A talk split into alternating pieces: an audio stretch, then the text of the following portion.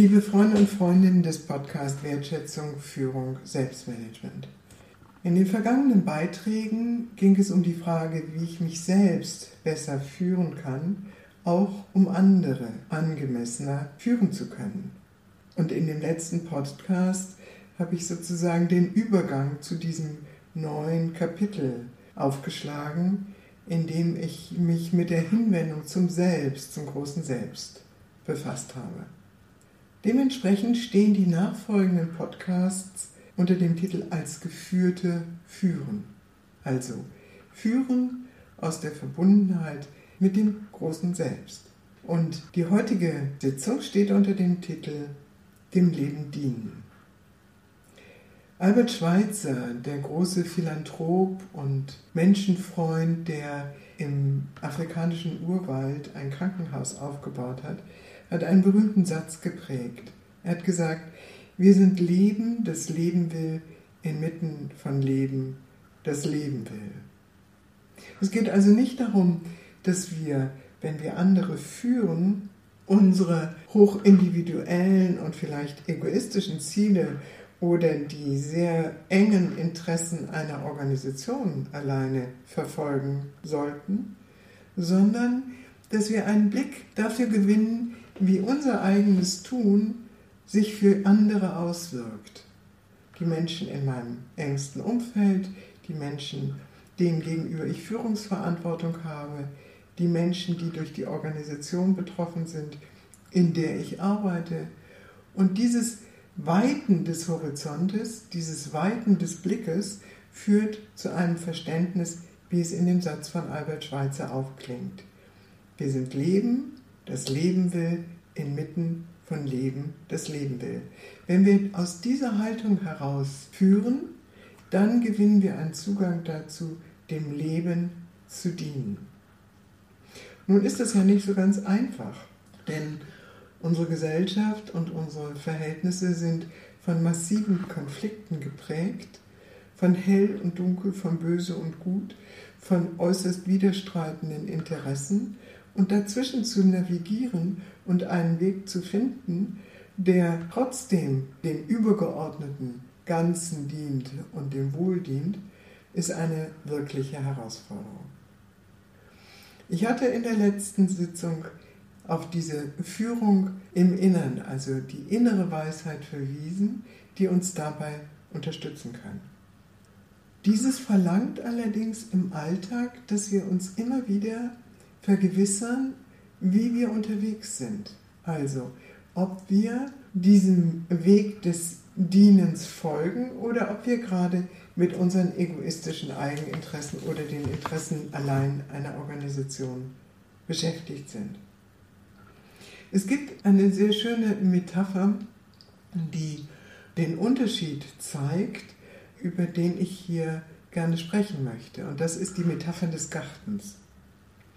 In der Bibel steht zum einen, macht euch die Erde untertan.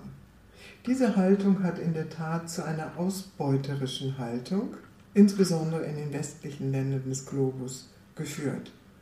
Wir nutzen, benutzen die Ressourcen, schaffen uns eine verdinglichte Welt, die inzwischen bis zu der Verdinglichung des menschlichen Körpers vorangeschritten ist.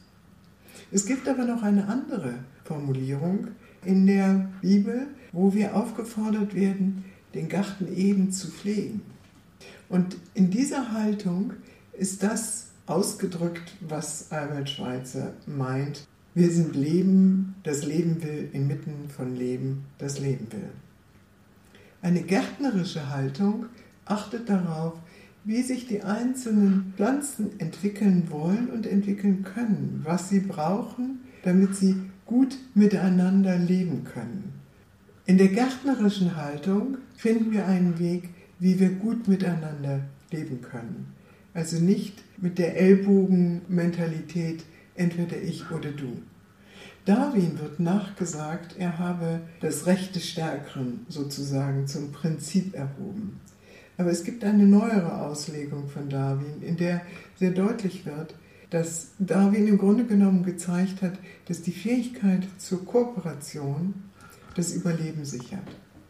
Wenn wir miteinander kooperieren, wenn wir ein, Ivan Illich nennt es, konviviales Verhältnis entwickeln, dann sind wir auf dieser Spur, dem Leben zu dienen und als Geführte zu führen. Wir haben in der Vergangenheit gelernt, die Welt, die Natur zu beherrschen. Vielleicht können wir unsere Fähigkeit zu lernen, die ungeheuer groß ist, auf ein anderes Ziel lenken, nämlich auf das Ziel, dem Leben so zu dienen, dass dieser Garten Eden gepflegt ist.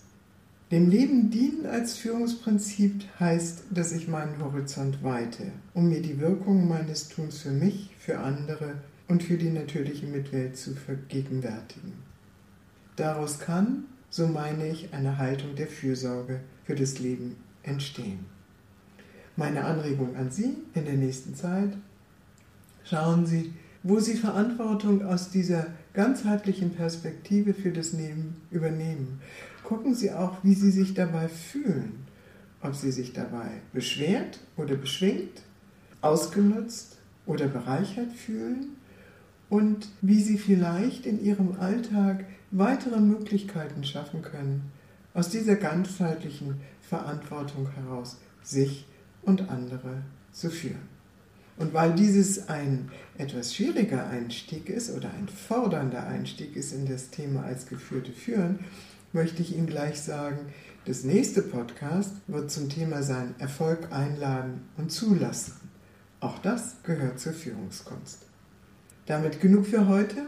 Wenn Sie mehr dazu wissen wollen, schauen Sie in mein kleines Brevier zur Führungskunst, das im Tao Verlag erschienen ist, oder schauen Sie auf meine Webseite www.communio c o m u n i o Führungskunst mit ue.de.